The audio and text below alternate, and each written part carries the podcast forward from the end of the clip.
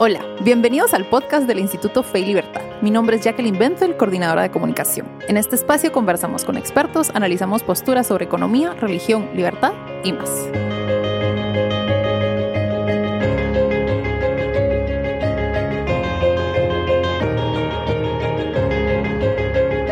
Bienvenidos a este nuevo episodio del podcast del Instituto Fe y Libertad. Hoy me encuentro con Verónica Spros de Rivera. Ella es licenciada en Administración de Empresas por la Universidad Francisco Marroquín con una maestría en Economía. Ha sido columnista y catedrática universitaria por más de 20 años. Es miembro fundador del Instituto Fe y Libertad, investigadora asociada del Centro de Investigaciones Económicas Nacionales 100 y directora ejecutiva de Empresarios por la Educación. Ha desarrollado consultorías en temas vinculados a la competitividad, desarrollo humano, descentralización, programas sociales, previsión social y educación. Bienvenida Verónica, muchas gracias por estar aquí. Gracias también, un gusto compartir los temas actuales en educación. Muchas gracias a usted y hoy vamos a hablar eh, pues sobre un tema muy importante en esta coyuntura. Al podcast de hoy le pusimos los retos de la educación en tiempos de crisis. Entonces, si quiere, empezamos. La primera pregunta que tengo es la siguiente. ¿Cómo se ha visto afectada la educación por la crisis sanitaria que causó la propagación de COVID-19? ¿Y qué retos presenta esta coyuntura específicamente en el tema educativo? Sí, pues la crisis eh, no es una cuestión solo de Guatemala, sino que el 90% de estudiantes del mundo se encuentran en una situación similar, que es la suspensión de clases, porque eh, para prevenir la pandemia se han tomado acciones para el resguardo, ¿verdad? Primero de la salud de los estudiantes, de los maestros y de los hogares. Entonces se suspendieron clases y están en el hogar. En muchos lugares han implementado acciones para continuar el aprendizaje, al igual que acá en Guatemala, ¿verdad? Que es el aprendizaje a distancia. Esta es pues una de las eh, conclusiones, digamos, que nos lleva y es que ha cambiado la forma como se está aprendiendo pero vemos también que hay diversas y variadas acciones por parte de los centros educativos, tanto públicos como privados. No hay un único plan, digamos, para todos. Y por parte del Ministerio de Educación sí hay un plan de respuesta ante la crisis del COVID-19 que tiene 10 acciones. Los retos, digamos, que observamos en esta coyuntura es que hay retos importantes de aprendizaje, del desarrollo de competencias y destrezas, pero también en cuanto a la formación de los docentes. Los maestros no estaban preparados para asumir este rol de ser orientadores de una educación digital. Y pues también hay retos en el retorno a clases, porque cuando se regrese a las aulas habrá que tomar medidas de distanciamiento social pero pues también medidas de higiene. Ojalá haya agua en todas las escuelas para poder tener las prácticas adecuadas de higiene y salud. También habrá que ver que todos los estudiantes regresen porque puede haber deserción escolar. Wow, muy interesante. Creo que es un tema más complejo del que la mayoría de gente tenía en mente. Y en ese, en ese sentido, pues hemos visto que en varios colegios del sector privado se han promovido clases en línea, eh, les dejan guías de trabajo y tienen pues una serie de tareas que completar. Pero esto no sucede de la misma forma en el sector público. ¿Qué repercusiones podría tener esto a futuro en cuanto al cumplimiento de los 180 días de clases? Sí, es un año atípico, ¿verdad? Se nota que va a ser muy difícil completar los 180 días de clases en el aula. Sin embargo, hay que continuar el aprendizaje y el desarrollo de destrezas que están en el currículo desde la casa, desde el hogar. Y por ello es tan importante que sí se ejecuten todas estas estrategias para llegar a todos los niños, a todos los estudiantes, incluyendo los del área urbana y los del área rural. Eh, han implementado, por ejemplo, programas de televisión en Canal 13, eh, guías impresas que se están repartiendo a los niños y también programas por radio, así como publicaciones en periódicos impresos. Todo esto es importante porque es una forma de llegar incluso a lugares muy lejanos. Sí. Pero también existen medios digitales y esto tiene que ser aprovechado, ya que hay plataformas lindísimas, muy ricas, que tienen bibliotecas con muchos libros, con posibilidades de hacer clubes de lectura, videos, recursos. Creo que hay plataformas que realmente van a ayudar a la educación como nunca antes habíamos visto. En ese sentido, ahora que usted menciona la serie de acciones que está tomando el Ministerio de Educación, ¿cómo ve usted el manejo de la crisis por parte del Mineduc? El Ministerio de Educación bastante rápido implementó un plan de respuesta ante la crisis ocasionada por el COVID-19. Así le llaman al documento y a las acciones y pues han convocado a diversos sectores para realizar alianzas y poder responder de mejor forma.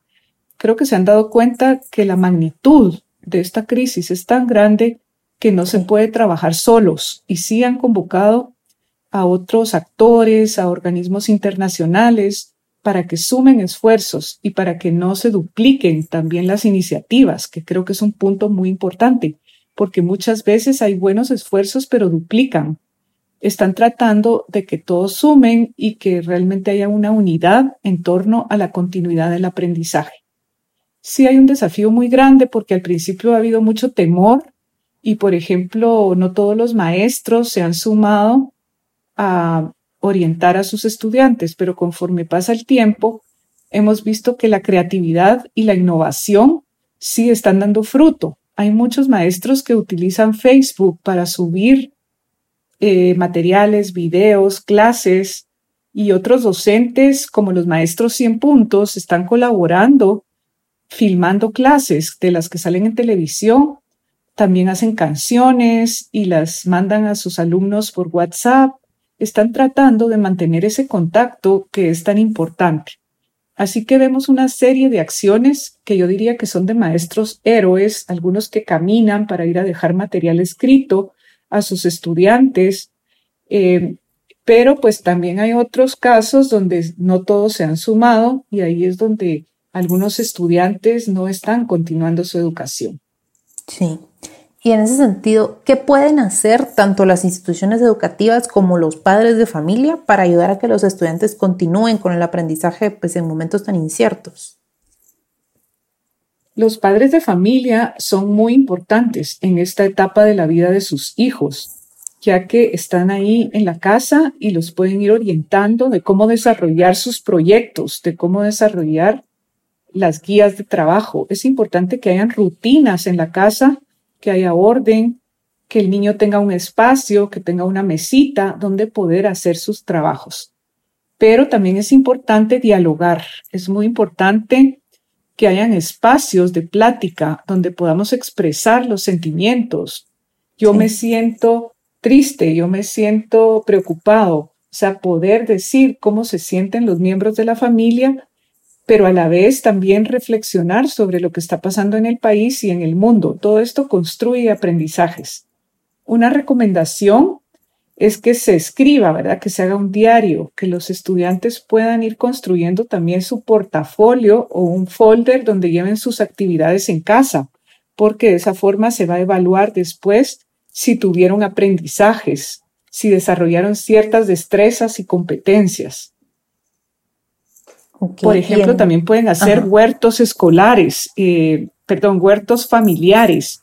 Por ejemplo, en macetas donde utilicemos las hierbas o ciertos productos para el hogar, pero aprovechemos de aprender sobre ciencias naturales, sobre cómo crecen las plantas, sobre nutrición y luego, ¿por qué no?, también hacer ejercicios del área de productividad y emprendimiento. Verás, si produjimos algo, ¿cómo podríamos también mercadearlo?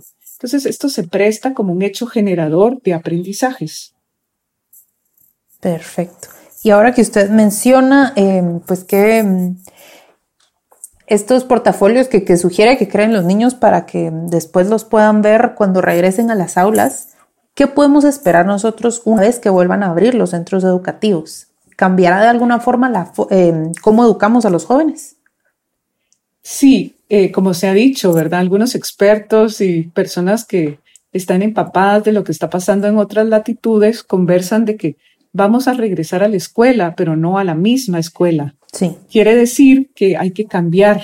La escuela debe pasar a ser más centrada en el estudiante, por un lado, o sea que sea una escuela más innovadora, más motivacional, con maestros más preparados, pero eh, mientras esto llega, tendremos que preparar los centros educativos con medidas higiénicas, sanitarias y probablemente se inicie con turnos porque hay que mantener el distanciamiento social.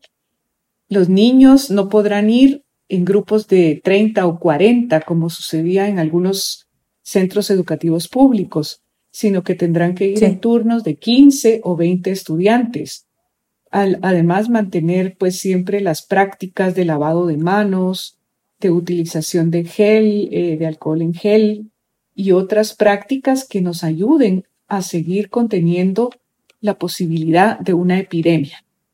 Eh, por otro lado, esperaríamos que sí haya más tecnificación, que sí haya más conocimiento de las herramientas digitales disponibles y soñemos, ¿por qué no?, que haya tecnología en los centros educativos. Nos falta un plan como el de Colombia que se llama Vive Digital o el de Perú, donde ya están ahorita planificando llevar tablets para todos los niños del sistema educativo.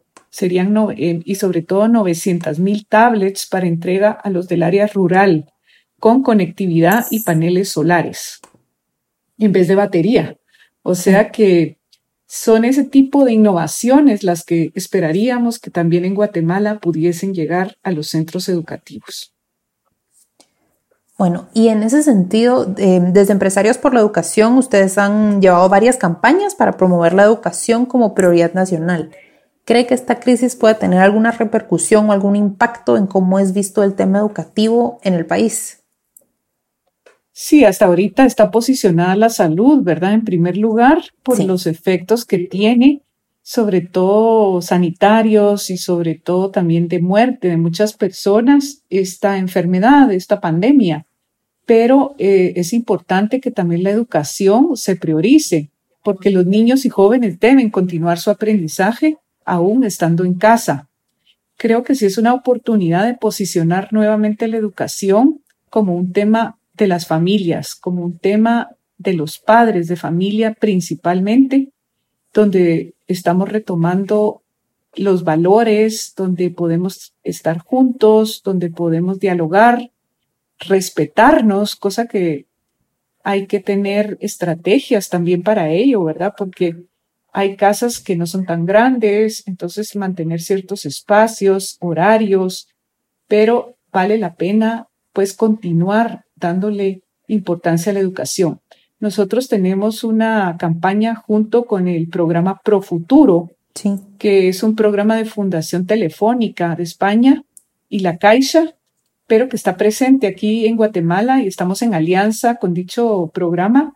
Se llama Nos vemos en digital y a través de las redes sociales están promoviendo recursos para padres, docentes y estudiantes que ayuden a generar aprendizajes. Hay muchísimos videos, materiales, eh, cursos que van a ayudar para que los docentes puedan continuar un trabajo apoyados en herramientas digitales.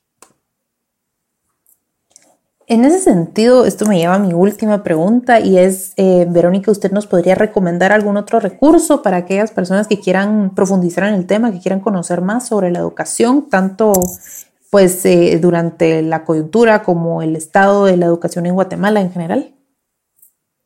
Sí, con gusto. Eh, hay recursos muy interesantes como una biblioteca de libros que se llama Odilo. Esta permite eh, tener acceso a muchos libros de editoriales del mundo y a los maestros les permite hacer clubes de lectura, aún por vía remota.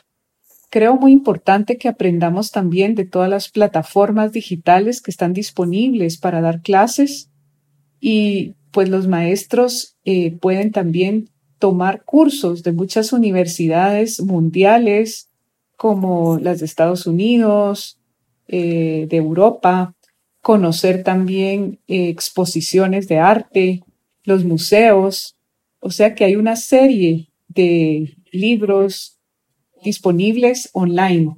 Pero creo que ahorita es la explosión de los recursos digitales y es importante, digamos, que se utilicen que sean una herramienta para ayudar a los niños. Eh, podemos recomendar muchísimas, ¿verdad? También hay uno que se llama Prueba T, que viene de México, pero que tiene muchísimas preguntas, que tiene ejercicios para los jóvenes también, en base a la prueba PISA, que es aquella prueba internacional que realizan los jóvenes de 15 años. Así que, además de Profuturo, pues hay otras plataformas que sí podemos recomendar. También FUNCEPA ha hecho un programa que se llama NAAT, el despertar del conocimiento, donde también han puesto a disposición de los maestros eh, cursos para certificarse. Así pues que creemos que para aprender también de lo que en esta pandemia pues se puede hacer, hay algunos webinars que están disponibles eh, en distintas instituciones educativas o de investigación que pueden consultarse. Perfecto. Bueno, muchísimas gracias por su tiempo, Verónica, y por todo lo que nos comenta. Creo que pues debemos seguir aprendiendo y más importante, apoyando a nuestros maestros y a la educación, ya que al final del día, pues los niños son el futuro de este país, ¿verdad? Sí, claro, yo creo que hay que hacer un llamado a los padres de familia y a los maestros para que se esfuercen lo más posible porque los niños y jóvenes van a agradecer si tienen una guía adecuada para continuar su formación aún estando en casa. Creo que el mundo ha cambiado, tenemos un mundo distinto y pues también la educación tiene que ajustarse, tiene que adaptarse a esa realidad. Por supuesto. muchísimas gracias por su tiempo. Esperamos que pueda estar en muchísimos episodios en un futuro. Gracias a ustedes por la invitación también. Y para todos nuestros oyentes, para más información sobre el Instituto Fe y Libertad, nuestro trabajo, actividades y todo lo que discutimos en este episodio, pueden visitar nuestro sitio web en www.feylibertad.org, nuestros perfiles en todas las redes sociales, estamos en Facebook, en Twitter, LinkedIn, Instagram y tenemos canal de YouTube también. Muchas gracias por acompañarnos. Hasta la próxima.